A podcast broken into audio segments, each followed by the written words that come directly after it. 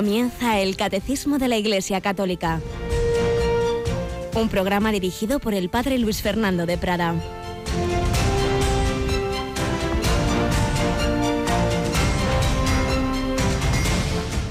Considero que los sufrimientos de ahora no se pueden comparar con la gloria que un día se nos manifestará. Alabado sean Jesús, María y José, muy buenos días muy querida familia de Radio María. Hoy en la primera lectura de la Santa Misa se nos ofrece un pasaje de la carta a los romanos donde aparece esta frase de San Pablo. Los sufrimientos de ahora no se pueden comparar con la gloria que un día se nos manifestará. Él que tantos sufrimientos tuvo en su vida, tenía esa certeza que el Señor había infundido en su corazón, esa virtud de la esperanza, una virtud que el Señor nos va a recordar como algo especialmente señalado en este mes que estamos a punto de comenzar de noviembre, porque vamos a comenzarlo con esa fiesta del todos los santos, los que están en el cielo, y también a pedir por aquellos que están en esa purificación, en ese estado que llamamos el purgatorio. Y se nos recuerda que eso es lo importante, llegar a esa meta, que nos unamos con Dios, plena unión con Dios es la santidad.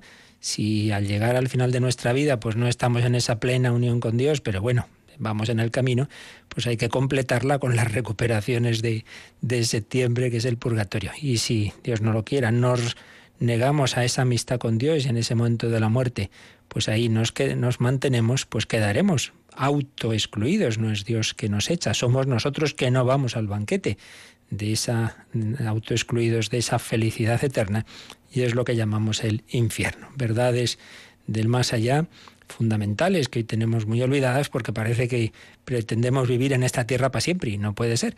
Estamos aquí un tiempo precisamente para eso, para responder a esa llamada al amor de Dios.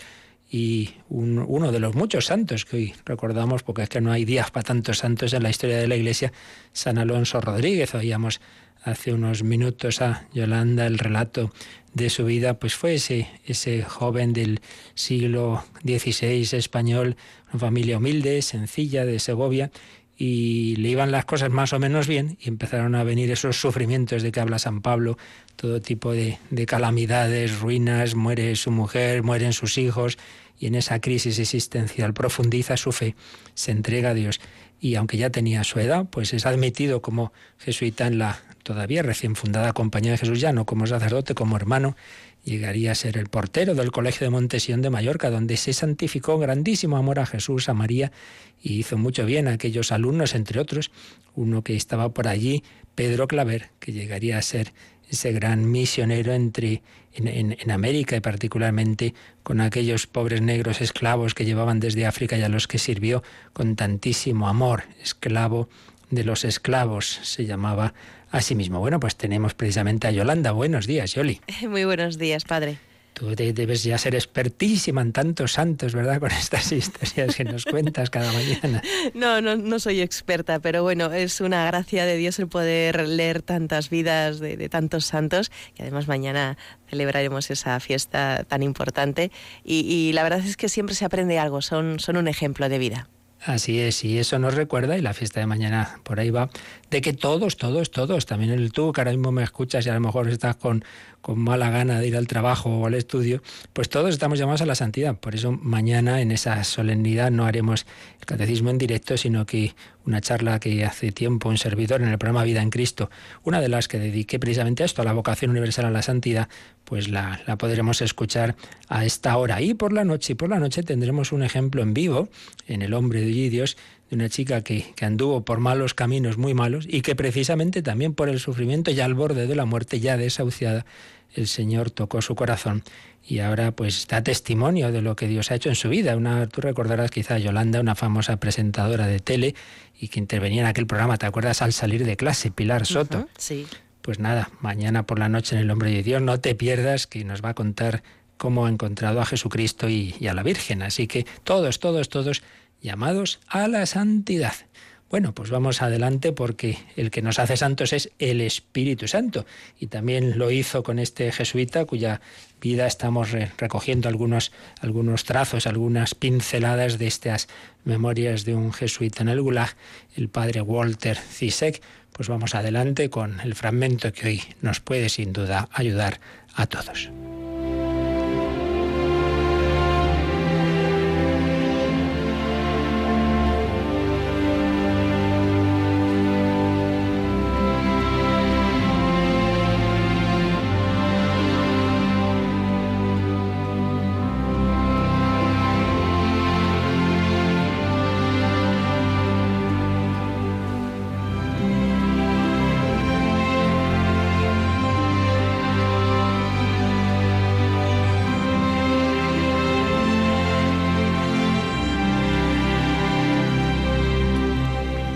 Padre Walter que estábamos recogiendo algunas de las ideas que expone en el capítulo, eh, uno de los capítulos en que va relatando sus reflexiones en el campo de concentración de trabajos forzados en el que estaba destinado en Siberia. Estábamos en el capítulo del sacerdocio. Allí, a diferencia de lo que le había ocurrido en los años anteriores en que había estado en Lubyanka, en una celda de aislamiento, allí sí podía clandestinamente, pero podía ejercitar su ministerio. Había más sacerdotes entre aquellos miles y miles de prisioneros. Ya leíamos algo de lo que decía sobre el sacerdocio en ese campo, pero vamos a recoger alguna idea más que nos puede venir bien no solo a nosotros los sacerdotes, sino a todos. No siempre se trataba de predicar a Dios o la fe. A veces bastaba con limitarse a respetar a cada uno de tus compañeros del campo, hacer el bien a todos, al margen de lo que hiciesen o dijesen, al margen de cómo te trataran. Esto vale para todos. Hay veces en que tienes un compañero de trabajo, de estudio, que pues ya ves que no, que no es ocasión de decirle cosas que te las va a rechazar, pero siempre podemos y debemos dar testimonio. Hasta los cristianos que acudían en busca de consejo necesitaban comprensión y apoyo moral antes que un recordatorio de sus obligaciones o sus faltas. No tenía mucho sentido predicar sobre el pecado, la condenación o el infierno a quienes experimentaban a diario el infierno de la soledad, de la separación, de la angustia. El sentido común y la intuición, darse cuenta de que detrás de una pregunta, una conversación o un encuentro se hallaba el dedo de Dios, eran mucho más necesarios que las respuestas teológicas de los libros de texto antes de la triste experiencia de Lubianca, donde acabé comprendiendo que en materia espiritual todo depende de Dios y no de uno mismo. Siempre creí tener una respuesta y una explicación clara para cualquier cuestión moral de todo problema de conciencia. No obstante, después de mi propio fracaso en la prueba, después de aprender por las malas la verdad divina, en los campos de concentración fui capaz de servir humildemente a los hombres que Dios ponía en mi camino cada día. Recordaréis que en esa celda de Lubianca, tras muchos interrogatorios, su voluntad iba cayendo y acabó cediendo y firmando una declaración de la que decía que era espía, etcétera, y pues luego se arrepintió, pero como vemos, le vino muy bien, porque, porque eso le hizo humilde y le hizo menos tener menos esa seguridad que tenía antes, que en realidad no era en Dios, que era en su propia autosuficiencia. Y es que Dios permite también nuestros pecados, que en este caso poco pecado fue el pobre tras, tras tantos interrogatorios ya apenas tenía libertad, pero en cualquier caso, cualquier fragilidad nos tiene que servir para ser humildes, para ser comprensivos de los demás.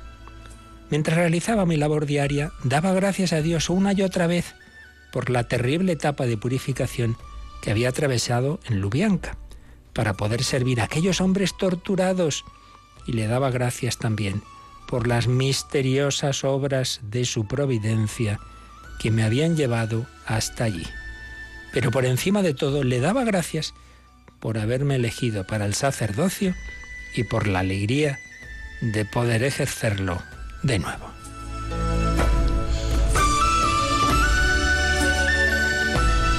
Pues cada línea tiene una enseñanza para nosotros. Del sufrimiento Dios saca bien para nosotros, su providencia nos va guiando por caminos misteriosos. Fijaos pues todas aquellas, todas aquellas penalidades para que al final pudiera consolar a tantos hombres en medio de todos aquellos prisioneros en Siberia. Qué caminos del Señor. Pero sobre todo daba gracias por ser sacerdote.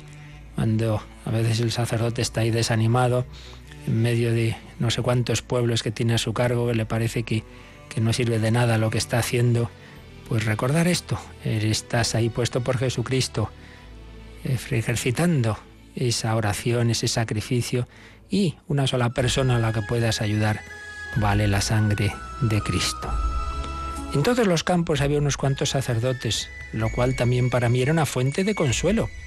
Los que llevaban allí más tiempo solían disponer de los contactos precisos y conseguían lo necesario para celebrar misa.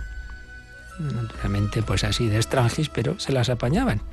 Y además estaba la posibilidad de volver a acudir a la confesión, recibir los sacramentos, tratar temas espirituales, compartir experiencias. Fijaos, aquí muchas veces, ay, si es que estoy aquí como muy solo, tengo pocos sacerdotes cerca, pues mirad cómo allí se las arreglaban para unirse. Nos predicábamos y animábamos unos a otros, compartíamos oraciones y breves homilías. Los sermones quizá no fueran demasiado pulidos, pero las circunstancias en que se pronunciaban solían hacerlos motivadores y muy estimulantes. Bastaba con estar con aquellos hombres y verlos demostrar con las obras y con las palabras su entrega a Dios y al rebaño que el Señor les confiaba cada día. Pues realmente unas enseñanzas preciosas. No todos eran perfectos, de hecho entre los sacerdotes también había algunos confidentes, pero por extraño que pueda parecer, nunca los excluíamos de nuestra compañía. Participaban en nuestras misas, les oíamos en confesión y ellos nos oían a nosotros. Tal era la solidez de nuestra confianza en el sigilo sacramental. No teníamos valor para apartar a nadie de la gracia que se obtiene de los sacramentos o de la escucha de la palabra de Dios. Demasiado bien sabíamos lo mucho que dependíamos de Dios y de su gracia.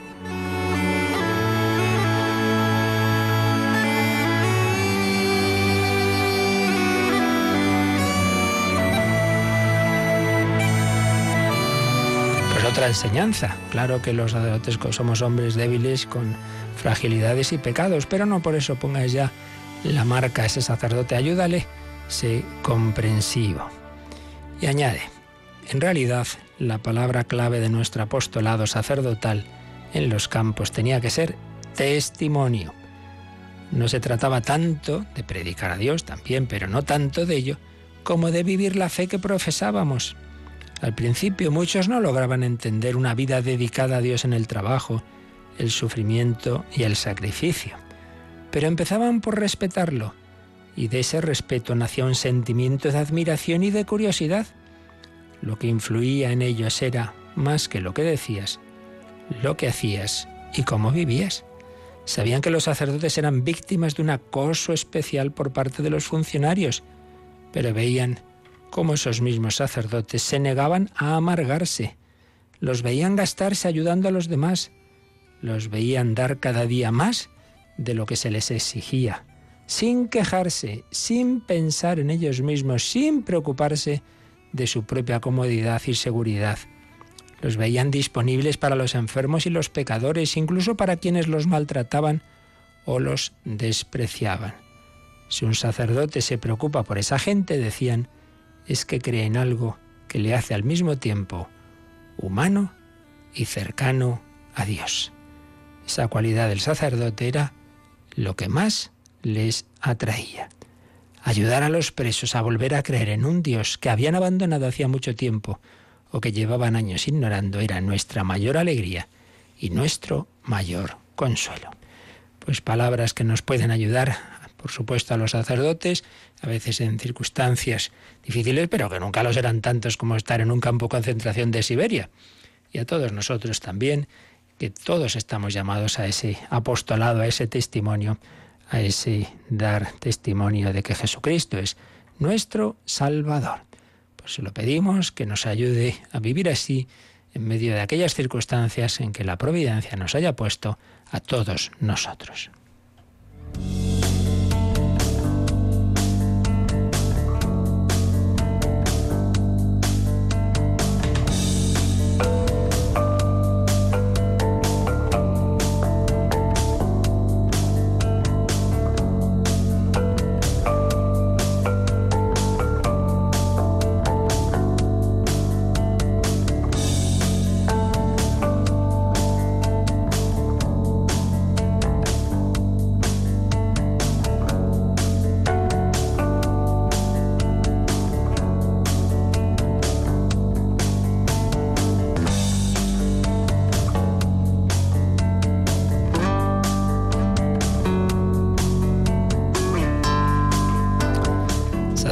Que daban testimonio de Cristo en el Gulag, en los campos de concentración de la Unión Soviética y que lo están dando en tantos lugares del mundo difíciles, con riesgo de su vida, o en las cárceles. Y no olvidemos que hay sacerdotes y obispos en sitios, por ejemplo, como China comunista. Tenemos que rezar por todos ellos y seamos conscientes de que daban y dan testimonio de ese Cristo que fue anunciado siglos, muchos siglos antes de su venida a la tierra. Y es lo que estamos viendo, como el Espíritu Santo, del que estamos hablando en el Catecismo, iba preparando el terreno, iba anunciando, iba mostrando los rasgos del Mesías, de aquel hombre que iba a estar movido por el Espíritu Santo, pero cuya persona, cuyo yo, iba a ser ni más ni menos que el yo del Hijo Eterno de Dios, de la segunda persona de la Santísima Trinidad. Bueno, pues estamos viendo este apartado de cómo eh, el Señor preparó todo en lo que llamamos el Antiguo Testamento, en este apartado que se titula La espera del Mesías y de su Espíritu. Hemos visto en el número 711 que hay dos grandes líneas proféticas en el Antiguo Testamento que se relacionan íntimamente. Una se refiere a la espera del Mesías. Pues cuántos textos que iban mostrando ese Mesías, ese ungido, ese personaje especial que el Señor iba a enviar para instaurar su reino, para darnos una plenitud de su espíritu. Primero, la espera del Mesías y la otra, precisamente, el anuncio de un espíritu nuevo y de un corazón nuevo. Y esas dos líneas iban a converger en un pequeño resto, el pueblo de los pobres, es decir, de ese Israel que iba sufriendo diversas penalidades, sobre todo el exilio, que iban muriendo muchas personas, iban desapareciendo de las doce tribus de, Israel, prácticamente solo quedaron dos, la de Judá, y por eso decimos los judíos, pero en realidad era una sola tribu, porque estaban todas las demás, pero las demás fueron desapareciendo, solo quedó la de Judá, eh, de Benjamín y poco más. Bueno, pues el Señor iba preparando un resto, el resto de los pobres de Yahvé, los anahuín, aquellos que se fiaban de Dios, que ponían su esperanza en el Señor, que no esperaban un mero Mesías político, sino al Emmanuel, a aquel siervo de Yahvé del que había hablado Isaías. Estábamos viendo esos rasgos del Mesías que se revelan sobre todo precisamente en esos cánticos del siervo de Yahvé, del profeta Isaías. Fue lo último que vimos, pues como el Señor incluso anunciaba la pasión de su Mesías, ese impresionante texto del final del capítulo 52 y todo el capítulo 53 del profeta Isaías donde nos decía el número 713 que esos cantos anuncian el sentido de la pasión de Jesús e indican cómo enviará el Espíritu Santo para vivificar a la multitud. ¿Cómo iba a comunicarnos al Espíritu Santo el Mesías? No desde fuera, sino desposándose con nuestra condición de esclavos. Esta expresión, condición de esclavos, la usa San Pablo en su carta a los filipenses. El Mesías nos iba a dar un espíritu nuevo y un corazón nuevo, no como desde arriba, sino desde dentro, siendo uno de nosotros. Por eso se pone en la fila de los pecadores que iban a recibir el bautismo de Juan en el Jordán, como si fuera él también un pecador. No, lo que pasa es que asumía los pecados de la humanidad, asume para quitar. Es el Cordero de Dios que quita el pecado del mundo, pero lo quita llevando sobre sí sus consecuencias y por eso en nombre de todos va a sufrir la pasión y va a reparar con el sí, Padre, nuestros noes. Padre, si es posible, pase de mí este cáliz, pero no se haga mi voluntad, sino la tuya. Por eso terminaba el número 713 diciendo que, tomando sobre sí nuestra muerte, puede comunicarnos su propio espíritu de vida. Menudo matrimonio hizo el Señor con nosotros.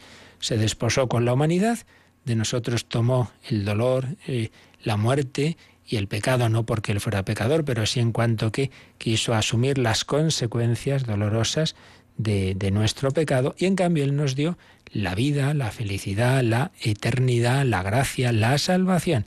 Desde luego un matrimonio que nos vino muy bien, pero que a él le costó sangre, sangre derramada para el perdón de los pecados. Bien, pues esto es lo que estuvimos viendo los días anteriores, pero nos quedan algunos números para acabar de terminar este apartado precisamente tras hablar de ese Mesías anunciado en el profeta Isaías, nos recuerda el siguiente número, 714, como el propio Jesús, en el inicio de su vida pública, usó uno de esos textos de Isaías. Pues vamos a verlo, Yolanda, en este número 714.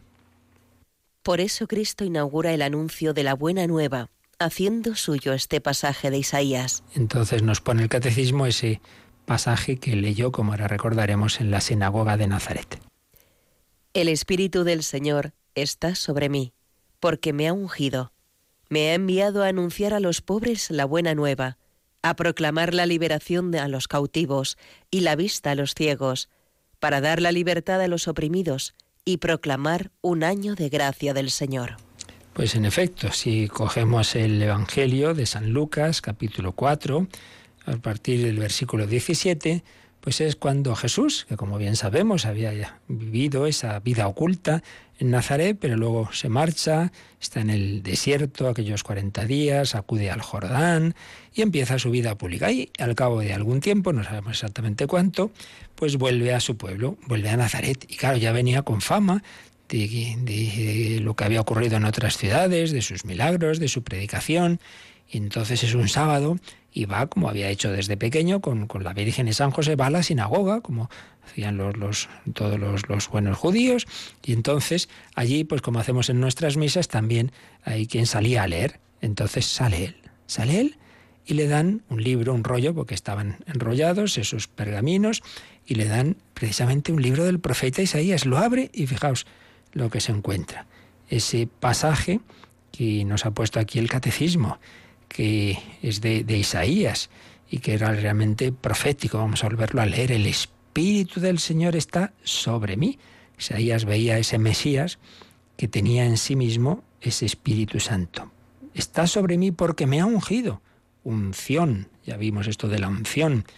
Unción, Mesías quiere decir el ungido. Me ha ungido. ¿Para qué? Para anunciar la buena nueva a los pobres la buena noticia a los pobres. Hemos hablado de los pobres de Yahvé. Me ha enviado a proclamar a los cautivos la libertad y la recuperación de la vista a los ciegos. Jesús había empezado a hacer ya milagros también con los ciegos para poner en libertad a los oprimidos, para proclamar el año de gracia del Señor. Entonces, después de leer ese pasaje, enrolló el libro, lo entregó al ayudante y se sentó. En la sinagoga todos tenían los ojos clavados en él. Imaginemos la escena. Jesús lee con toda solemnidad ese pasaje, termina de leerlo, devuelve el libro, se sienta, todo el mundo mirándole a ver qué va a decir. Y entonces dijo esto, hoy se ha cumplido este pasaje de la Escritura que acabáis de escuchar. Impresionante. Ese pasaje que habrían oído otras muchas veces, Jesús dice, yo soy ese personaje del que habló Isaías. Yo soy aquel en el que se cumple que el Espíritu Espíritu del Señor está sobre mí, porque Él me ha ungido para anunciar la buena nueva, y os la estoy anunciando, para proclamar la libertad, para devolver la vista a los ciegos. Hoy se cumple este pasaje.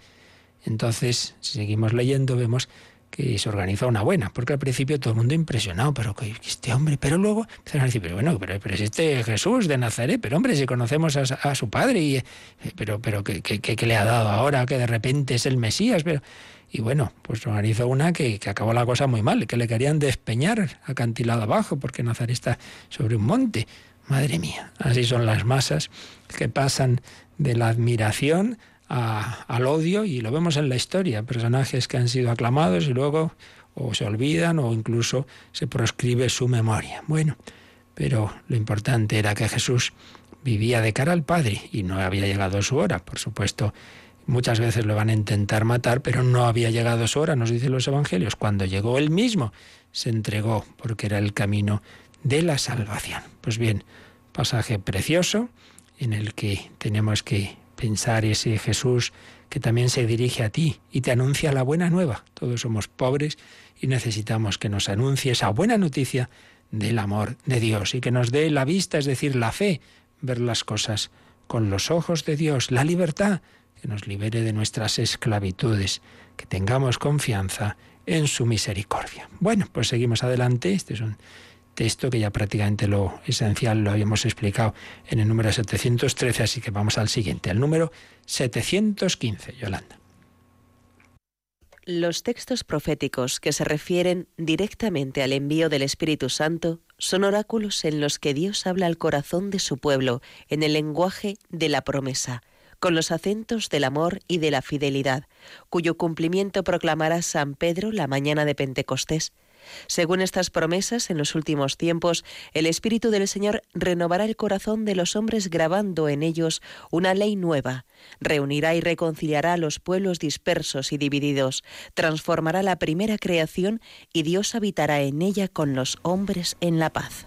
Este ya es un texto con más ideas, más denso y muy bello. Los textos proféticos que se refieren directamente al envío del Espíritu Santo son oráculos en los que Dios habla al corazón de su pueblo en el lenguaje de la promesa. Dios se dirige a su pueblo, a su esposa, Israel, y por tanto a cada uno de nosotros, que estábamos ahí prefigurados, en el lenguaje de la promesa. Dios promete, promete, es el Dios de la promesa. Dios promete la primera promesa cuando le dice a la mujer que que su descendencia pisará la, cabeza de la serpiente, que en aquel momento había engañado a Eva, el pecado original, pero le promete que, no va a ser así. Al final, Dios promete a Abraham que, a pesar de ser anciano y su mujer estéril, va a tener una descendencia en la que serán bendecidas todas las naciones de la tierra. Promete y cumple.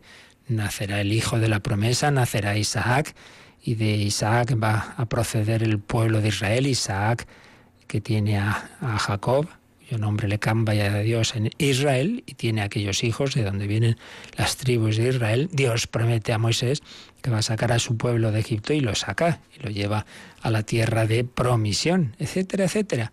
Las promesas de Dios, pero sobre todo las promesas de ese tiempo mesiánico, de ese envío del Mesías, de esa alianza nueva, que esa ya va a ser indestructible y eterna, de ese corazón nuevo. Dios habla al corazón de su pueblo en el lenguaje de la promesa, como nos promete a nosotros la vida eterna, si somos fieles a Él, nos promete ese, ese estar con Él. Ni el ojo vio, ni el oído yo, ni cabe en corazón humano lo que Dios ha preparado para los que lo aman. La promesa, las promesas de Dios. Lenguaje de la promesa con los acentos del amor y de la fidelidad. Son dos palabras que se usan con frecuencia en, en la Sagrada Escritura Dios nos ama y Dios es fiel. Dios es fiel a sus promesas. Por tanto, aunque nosotros no seamos fieles, Él es fiel. Acentos del amor y de la fidelidad. Y San Pedro, precisamente en la mañana de Pentecostés, va a decir que se estaban cumpliendo esas promesas. Todo lo que Dios había anunciado de que iba a enviar su Espíritu, de que iba a enviar al Mesías, de que nos iba a dar un corazón nuevo, todo eso, todo eso se estaba cumpliendo en esa mañana de Pentecostés, tras haber cumplido también la resurrección de su Hijo, que el propio Jesús había anunciado. Me cogerán, me, matarán, pero al tercer día resucitaré. Todo eso se veía cumplido en la mañana de Pentecostés. Entonces, según estas promesas, sigue diciendo el catecismo, en los últimos tiempos, expresión entre comillas, porque es una unas palabras que aparecen en la escritura y que muchas veces las eh, aplicamos, nos hacemos líos con ellas. Los últimos tiempos ya estamos en ellos, porque son los tiempos definitivos de, en que ya ha venido Jesucristo y se nos ha comunicado el Espíritu Santo. Falta la consumación de todo ello con la segunda venida, que no sabemos cuándo será. En los últimos tiempos el Espíritu del Señor renovará el corazón de los hombres. Arrancaré de vuestra carne el corazón de piedra, os daré un corazón de carne renovará el corazón de los hombres, grabando en ellos una ley nueva. Es que eso de cumplir la ley de Dios se nos queda como muy lejos, sí, claro, pero el Espíritu Santo, si te dejas, va a darte un corazón para el cual va a ser sencillo, no va a ser tan difícil el cumplir la ley de Dios, porque al poner en tu corazón el amor, pues el amor hace suave lo que en sí mismo es difícil, grabando en ellos una ley nueva y no solo es una cosa individual, sino que así reunirá y reconciliará a los pueblos dispersos y divididos. Es lo que se ve simbólicamente esa mañana de Pentecostés en el hecho de que habiendo personas de muchas naciones y lenguas y culturas, todos entendían la predicación de los apóstoles. Dios estaba mostrando que en la iglesia vamos a entrar todos, todas las naciones, todas las culturas, todas las, en fin, cualquier lengua, el Espíritu Santo y el cristianismo no es una religión de una cultura especial de no sé qué sitio. No, Señor, es para todos. Id al mundo entero y anunciad el Evangelio. Reunirá y reconciliará a los pueblos dispersos y divididos, transformará la primera creación y Dios habitará en ella con los hombres en la paz. Ahora volvemos a, releer este número fijándonos ya en los textos bíblicos que cita, pero vamos a agradecer al Señor su amor, su presencia. Vamos a decirle que, que nos fiamos de Él, que creemos en Él. Bueno, precisamente se nos ha hablado de, de esos pueblos, de esas lenguas. Vamos a escuchar una canción, una de las lenguas más extendidas hoy, el inglés de Matt Maher, este, este hombre que empezamos a conocer por lo menos aquí en España, cuando la JMJ Río de Janeiro cantó aquella preciosa canción ante el Santísimo, expuesto Lord, I need you, pero tiene otra que dice que yo creo, yo creo en ti, yo creo en ti, Jesús, porque tú vives, porque Él está vivo, amén. Escuchamos a Mad Maer en Because He Lives, amén.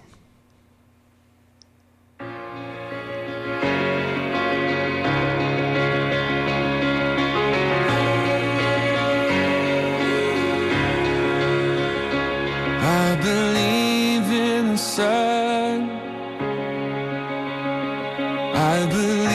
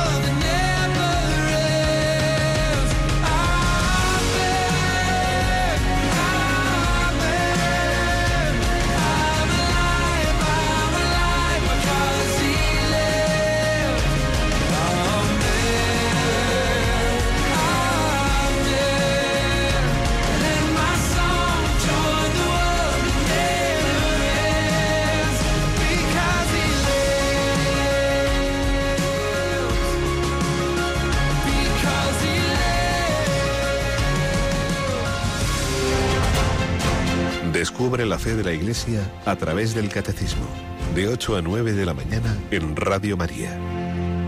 Yo estoy vivo porque Él vive, porque Jesucristo está resucitado, porque me comunica su Espíritu Santo. Todo esto estaba anunciado. Vamos ahora leer, poco resumidos, los textos bíblicos que nos cita este número 715, estas promesas que fundamentalmente están cumplidas en tanto en cuanto el Señor resucitado nos ha dado su Espíritu Santo, pero luego se tienen que cumplir también en cada uno de nosotros y por tanto apliquemos a nosotros lo que Dios había hecho ya, digamos, con la humanidad en general, pero que ahora tiene que personalizarse. Nos cita este número Ezequiel 11. Les daré un solo corazón infundiré en ellos un espíritu nuevo. Quitaré de su cuerpo el corazón de piedra y les daré un corazón de carne para que obren según mis leyes guarden mis normas y las practiquen y así sean mi pueblo y yo seré su Dios. Bueno, pues aquí apliquémoslo cuando una persona quiere seguir al Señor, a lo mejor se ha convertido después de un tiempo viviendo mal, pero, pero le cuesta, dice, si es que no soy capaz. Bueno, pues recordemos, por ejemplo, que San Agustín, ya cuando veía con la mente que la verdad estaba en el cristianismo, sí, sí, lo veía con la mente, pero llevaba 15 años viviendo con una y no, era capaz de dejarlo y, y de cambiar de vida y, y, sentía que los vicios le decían, ¿qué? ¿Nos dejas? ¿Nos dejas? ¿Qué, ¿Qué vas a hacer así ya sin estas costumbres que tenías? Nos cuesta. Bueno, pues el Señor nos dice, arrancaré el corazón de piedra, quitaré de ti eso que te, te hace tan difícil cumplir mi voluntad. Te daré un corazón de carne que, que te permita ser fiel a mi voluntad, confianza, petición, esperanza. Pedir al Señor ese corazón nuevo. Ay, pero es que tengo en mi vida, en mi historia, tantos pecados. Bueno, pues leemos Ezequiel 36. Os rociaré con agua limpia y quedaréis limpios. Os limpiaré de todas vuestras manchas y de todos vuestros ídolos. Os daré un corazón nuevo y pondré en vuestro interior un espíritu nuevo. Pues esto no es que uno lo crea, es que sobre todo los sacerdotes lo vemos. ¿Cuántas veces he visto yo, tras una confesión, una experiencia en un retiro, unos desarrollos espirituales, que realmente la persona sale nueva, vamos, volando, flotando. Si es que un peso que llevaba años ahí haciéndole daño, se lo ha quitado el Señor. Os rociaré con agua limpia, quedaréis limpios, os limpiaré de todas vuestras manchas. Y aquello que parecía que nunca iba a superar ha desaparecido, porque lo que no podemos los hombres, en cambio, nada es imposible para Dios. Seguimos en Ezequiel, pero vamos a ese impresionante capítulo 37, una visión que tiene el profeta, donde ve un, valle lleno de huesos secos. Y le dice el Señor, Hijo de hombre, estos huesos son la entera casa de Israel, que dicen, se han secado nuestros huesos, se acabó nuestra esperanza, estamos perdidos. Muchas veces es lo que pensamos personalmente o comunitariamente, ya no tengo nada que hacer, o esta situación está perdida, o, la iglesia aquí ya, vamos, no hay nada que hacer tampoco, estamos todos muertos y esto se acaba. Pues no, hijo de hombre, profetiza y, y mira, voy a abrir vuestras tumbas, os sacaré de vuestras tumbas, sabréis que yo soy Yahvé, pondré mi espíritu en vosotros y reviviréis. Y en efecto, le dice al profeta que invoque al espíritu y esos huesos recobran la carne y el espíritu entra en ellos y se levantan un ejército impresionante. Sí, el Señor es capaz de que cuando nosotros hemos perdido toda esperanza humana, resucitarnos, no solo la resurrección final, sino resucitar nuestros corazones, devolvernos la esperanza. Esperanza y Espíritu Santo son dos palabras que tienen la misma primera sílaba, no es casualidad. El Espíritu Santo nos devuelve la esperanza. Pero es que hemos sido infieles tantas veces a la alianza contigo, Señor. Jeremías 31. Mirad que vienen días en que sellaré con la casa de Israel y con la casa de Judá una alianza nueva, no como la alianza que sellé con sus padres el día en que los tomé de la mano para sacarlos de Egipto. Ellos rompieron mi alianza, la rompieron, no, pero esta será la alianza que sellaré con la casa de Israel después de aquellos días. Pongo mi ley en su interior y la escribo en su corazón. Yo seré su Dios y ellos serán mi pueblo. No tendrá ya que enseñarse uno a otro ni una persona a otra diciendo conoced a Yahvé porque todos ellos me conocerán, desde el más pequeño al más grande, cuando perdone su culpa y no recuerde más su pecado. El Señor quiere tener una relación personal con nosotros, por eso se habla con el lenguaje del corazón. Y ya no será una cosa meramente externa, eh, de que me dicen otros, no, no, cada uno. Podemos experimentar a Dios. Por eso todo cristiano está llamado a la vida espiritual, a la vida interior, a la vida mística incluso, entendiendo bien. Místico no es tener revelaciones y éxtasis, bueno, a veces eso se puede dar, pero lo esencial es ese, esa experiencia personal de Dios que se quiere comunicar con cada uno de nosotros. Tú estás llamado también a esa unión con el Señor, tratar de amistad con quien sabemos que nos ama. Estamos llamados a ese conocimiento interno de Cristo. Y entonces desde esa unión con Él podrás cumplir la alianza que cada día el Señor renueva con nosotros en la Santa Misa, sangre de la alianza derramada por vosotros y por muchos para el perdón de los pecados, alianza nueva y eterna. Y entonces se cumple también Joel 3, que ya nos habla más en concreto de esa comunicación del Espíritu Santo a la humanidad. Derramaré mi espíritu sobre toda carne. Profetizarán vuestros hijos y vuestras hijas, soñarán vuestros ancianos, visiones verán vuestros jóvenes. Aun sobre los esclavos y esclavas derramaré mi espíritu, haré prodigios en el cielo y en la tierra, sangre, fuego y columnas de humo. El sol se convertirá en tinieblas y la luna en sangre antes de que venga el día de Yahvé, grande y terrible y todo el que invoque el nombre del Señor se salvará, porque en el monte Sión y en Jerusalén quedará un resto a salvo, como ya había dicho, y entre los supervivientes estarán los llamados por Yahvé. Derramaré mi espíritu sobre toda carne, profetizarán vuestros hijos y vuestras hijas. Pues bien, este texto es precisamente el que recuerda a San Pedro en la mañana de Pentecostés, cuando salen del cenáculo esos discípulos, unos 120 que estaban ahí reunidos en oración, llenos del Espíritu Santo, anunciando las maravillas de Dios. Y entonces hay gente que dice, pero estos qué les pasa, están borrachos. Y dice San Pedro, no, no están borrachos estos hombres. En el capítulo 2 de los Hechos de los Apóstoles, a partir del versículo 15, no, no están borrachos, si todavía es la hora tercia. Dice, hombre, a las 9 de la mañana no suele estar uno borracho, tiene gracia también este argumento. No están borrachos estos hombres, es la hora tercia del día, sino que está sucediendo lo dicho por el profeta Joel y sucederá en los últimos días que derramaré mi espíritu sobre toda carne, profetizarán vuestros hijos y vuestras hijas. Dice, ¿veis? Eso que dijo Joel se está cumpliendo hoy. Están profetizando. Estos que veis aquí, que profetizar no es, a veces pensamos que es anunciar el futuro, no, es simplemente hablar en nombre de Dios, sea del futuro, sea de lo que sea. Son vuestros hermanos, son vuestros hijos e hijas los que están movidos por el Espíritu Santo. Se cumple lo que dijo el Señor derramaré mi espíritu sobre toda carne y profetizarán vuestros hijos y vuestras hijas. No están borrachos, sino movidos por el Espíritu Santo.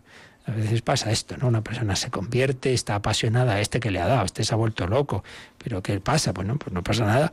Pasa que le mueve el entusiasmo, está entusiasmada. Entusiasmo viene de en Zeos, Zeos es Dios en griego, entusiasmado es endiosado. Mira, lo cual hasta etimológicamente se da una cuenta de que las cosas grandes vienen de Dios. Una persona con entusiasmo, con, con esperanza, con pues eso, si no es eh, si no es de Dios, pues es un, un, sucedáneo de Dios, pero al final tiene que ser algo más grande que uno mismo, lo que a uno le entusiasma. Uno no, no se entusiasma simplemente por, por cosas materiales. Bien, pues esto es lo que nos dice el 715 que también nos ha puesto un par de números marginales que temas que tienen que ver con lo que nos ha explicado, pues vamos a leerlos y con eso terminamos, Yolanda.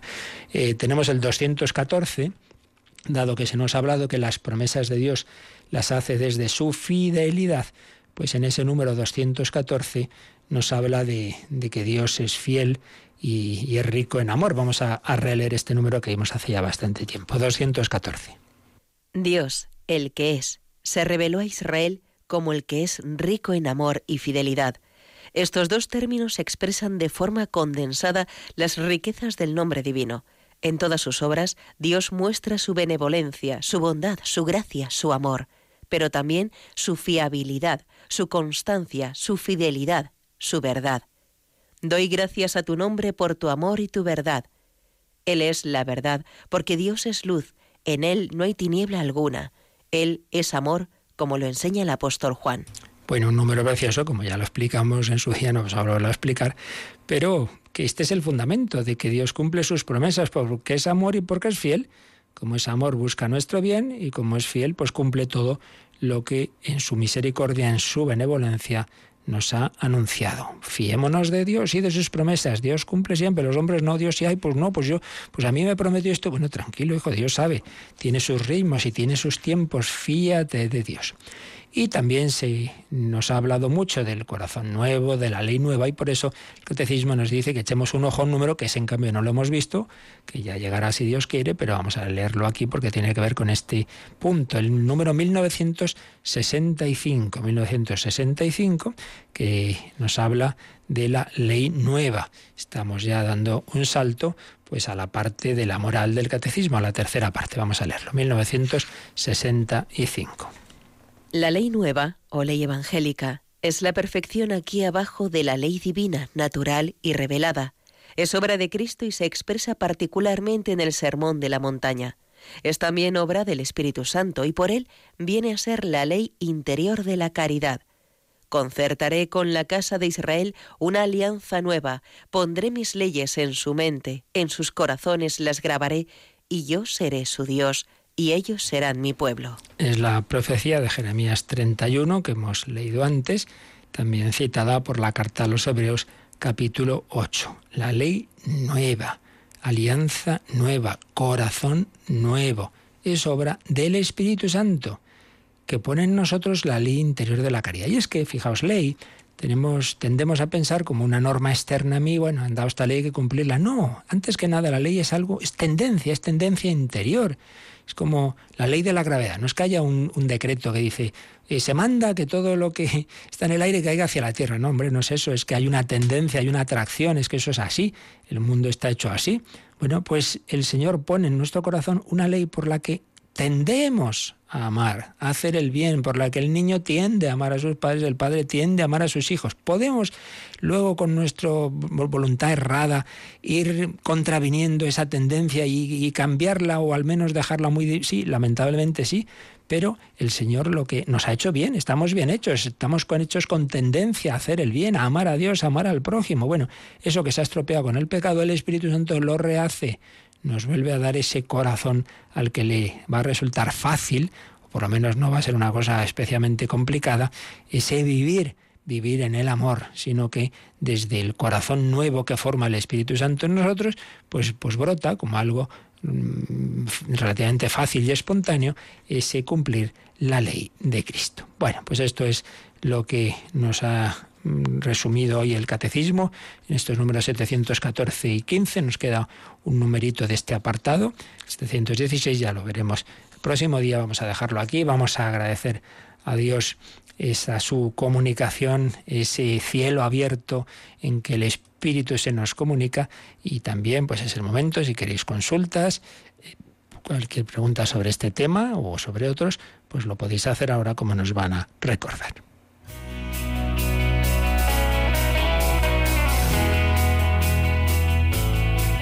Participa en el programa con tus preguntas y dudas. Llama al 91 005 9419. 91 005 9419. También puedes escribir un mail a catecismo arroba Catecismo arroba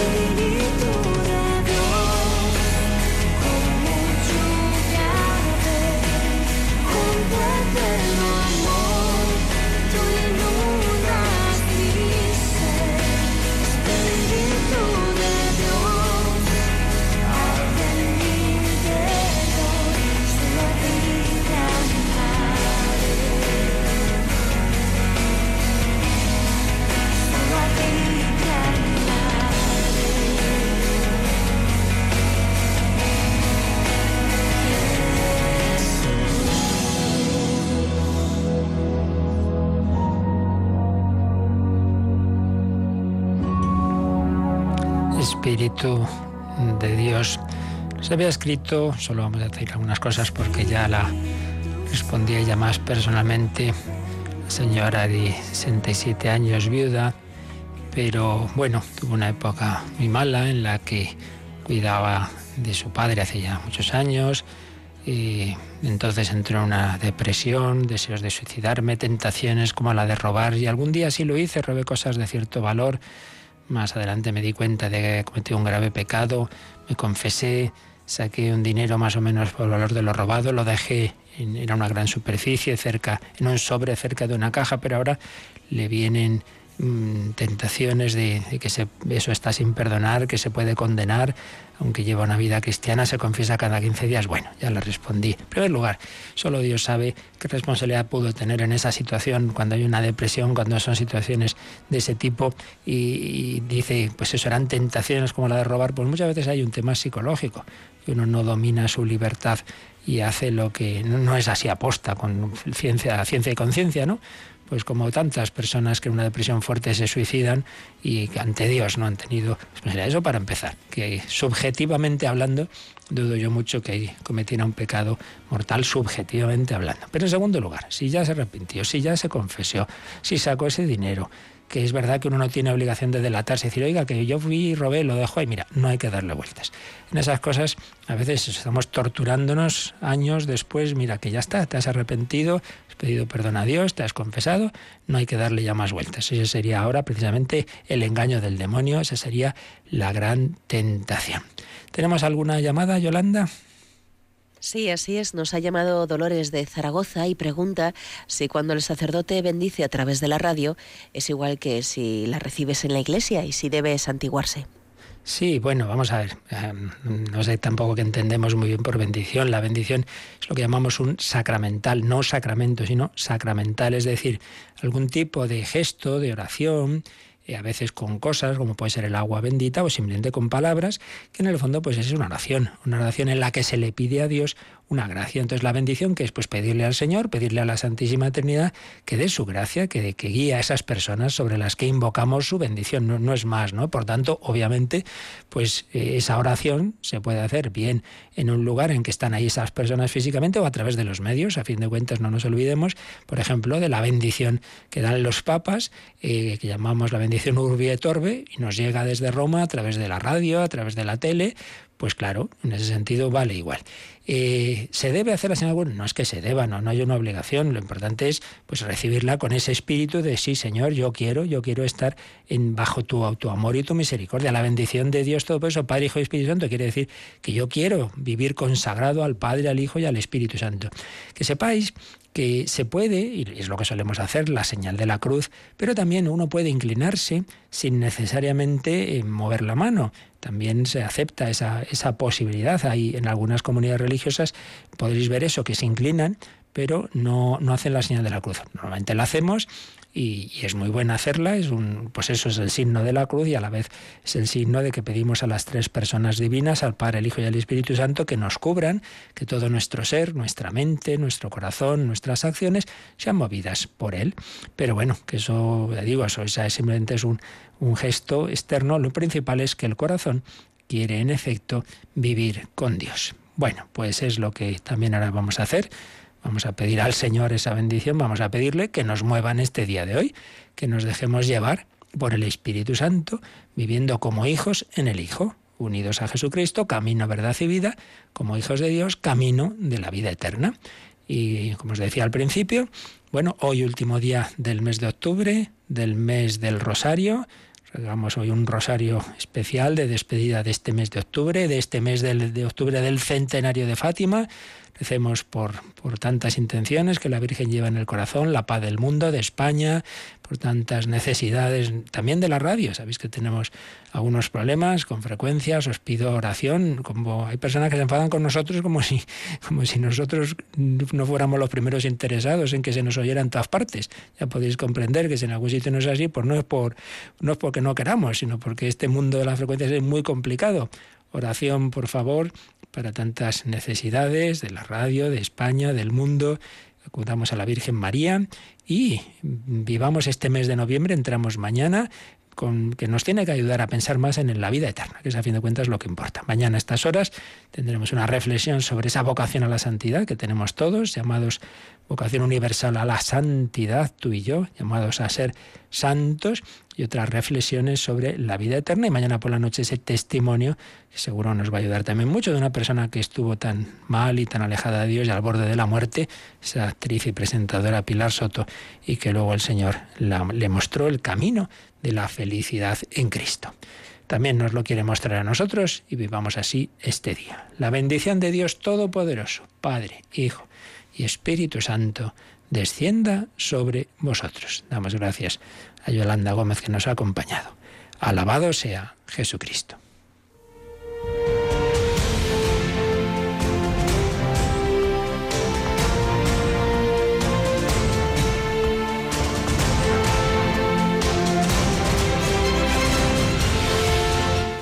Han escuchado en Radio María el Catecismo de la Iglesia Católica.